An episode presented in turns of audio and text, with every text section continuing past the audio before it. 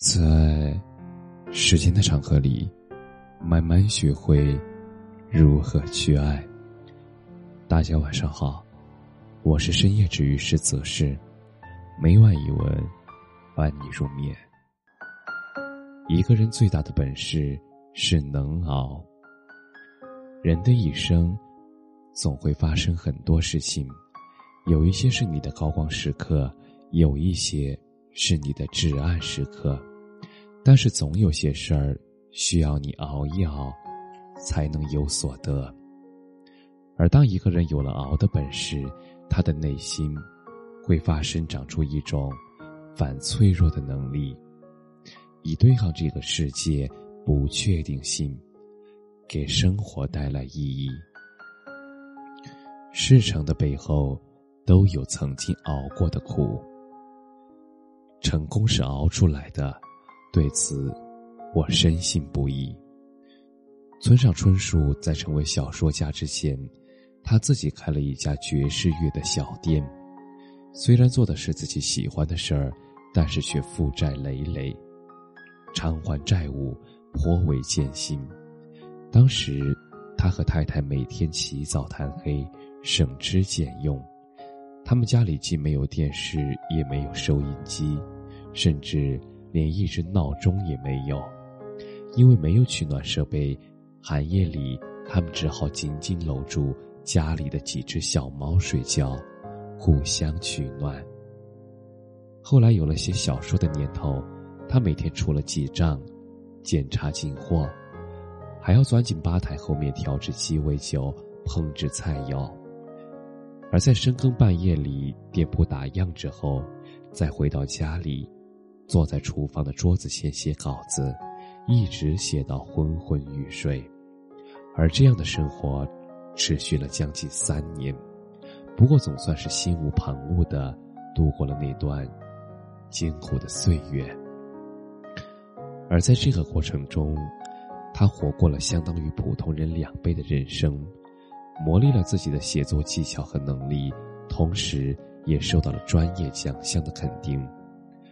而村上在文章中回顾那段岁月时说：“回过神来，我多少变得比以前更坚强了一些，似乎多少也增长了一些智慧。所以我很想告诉您，哪怕眼下十分艰难，可是日后这段经历，说不定它就会开花结果。面对别人的成就，我们往往只会看到。”他光彩夺目的耀眼光芒，却容易错失光芒掩盖之下那个努力付出、默默积累的灵魂。而那些显而易见的所谓成就，往往都烙印着曾经苦苦煎熬过的日子。就像有些演员在公共场所看起来神采奕奕、生活精致，但是如果你知道他刚刚熬夜拍完戏搞过来，你就会明白，所有光鲜的背后，都有着不为人知的艰辛。这个世界，总是能量守恒的。你想要得到些什么，那你就必须付出对等的东西，来与之交换。而那些熬过的夜，那些不放过自己的死磕，那就是你握在手心。能够成事的筹码。熬的本质是专注和坚持。如果你熬过粥，那你就应该知道，从生米加水到最后煮为一锅好粥，需要的是时间的沉淀。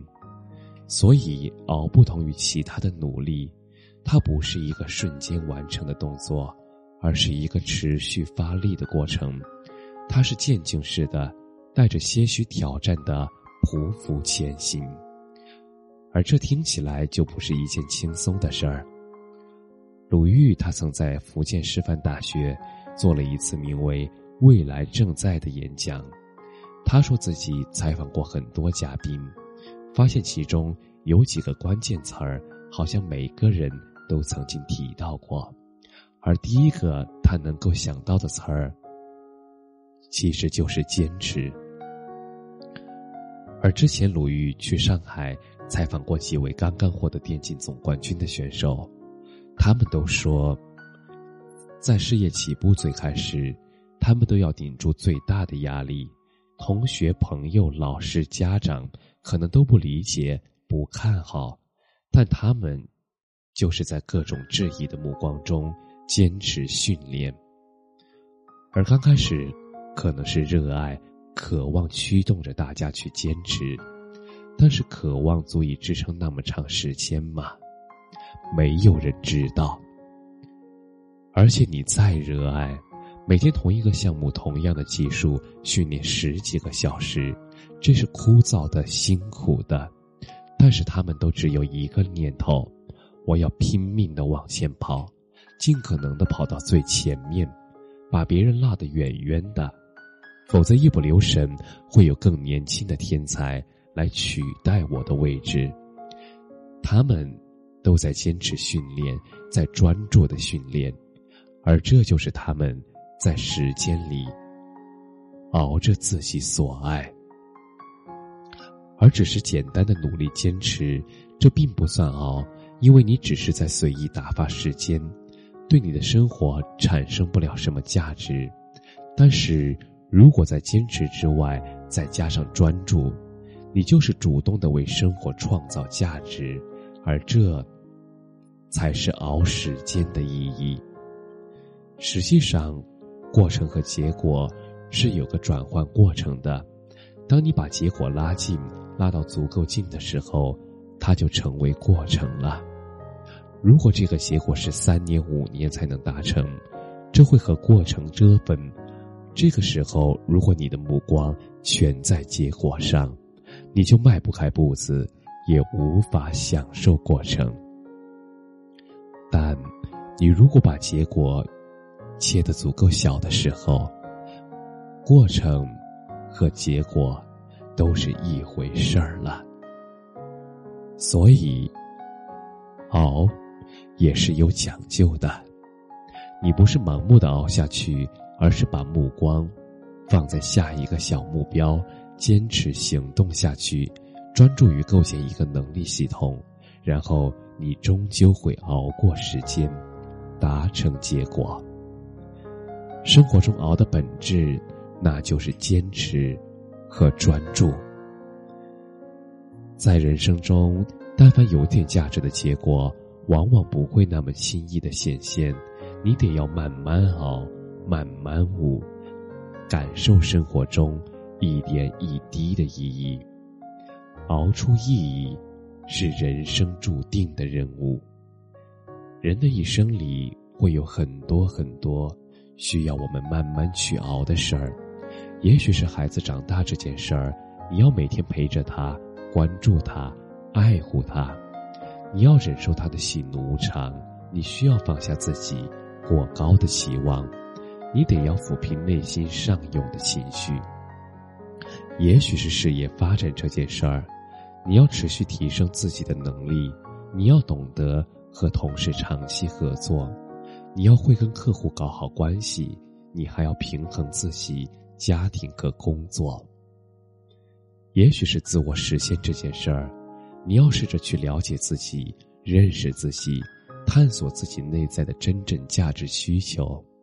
你要会去突破自我的设限，你还要会管理好自己的生活，而这些状态、这些行动，那就是熬。熬过当下，熬过我们这一生。而最重要的是，你要相信，你终究会熬出生活的意义。这个艰难的过程终究会过去。明朝那些事儿的作者十月，在作品爆火之前，他只是个默默无闻的公务员。很多人羡慕他出名简单、赚钱容易，殊不知这背后是他十余年的积累。上学时，其他同学玩游戏、谈恋爱，他却将业余时间都交给了学士历史。上班后，和其他同事闲聊八卦、麻将、泡吧。他却用下班的时间在电脑前奋笔疾书。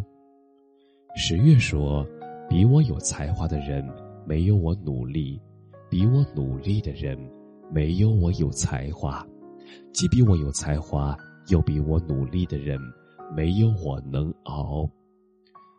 笑到最后的赢家，往往都能熬。作家连岳曾说：“每一个对自己的人生稍有期待的人，都是如此，都需要熬。这个艰苦的工作是人注定要承受的，幸福孩子也是如此，不幸福的孩子也是如此。只是每个人熬的路径不同。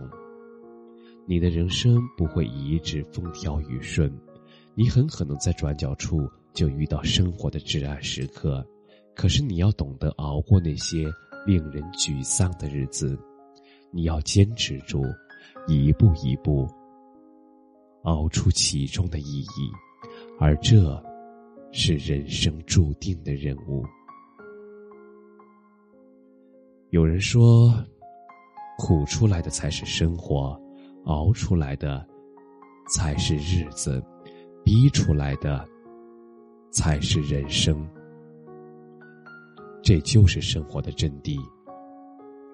生活从来都不是容易的，你在生活里熬过什么样的痛苦和抗争，才最终造就一个什么样的你。而这个熬的过程，就是你发掘生活意义的过程。有的人想要一份好工作，可并不是每个人都能够忍受长时间的工作。没完没了的会议，有的人想要完美的身材，可并不是每个人都愿意去坚持枯燥无味的深蹲，让人声嘶力竭的力量训练；有的人想要得体的谈吐，可并不是每个人都愿意不动声色的去聆听，毫无批判的去表达。其实，幸福和美好，并不是唾手可得。而是需要抗争和坚持的，而一个人最大的本事，就是在时间的见证下，熬出生活的意义。如果你还在黑夜里，那么请告诉自己：熬一熬，总会过去的。天就快亮了。感谢你的收听。晚安。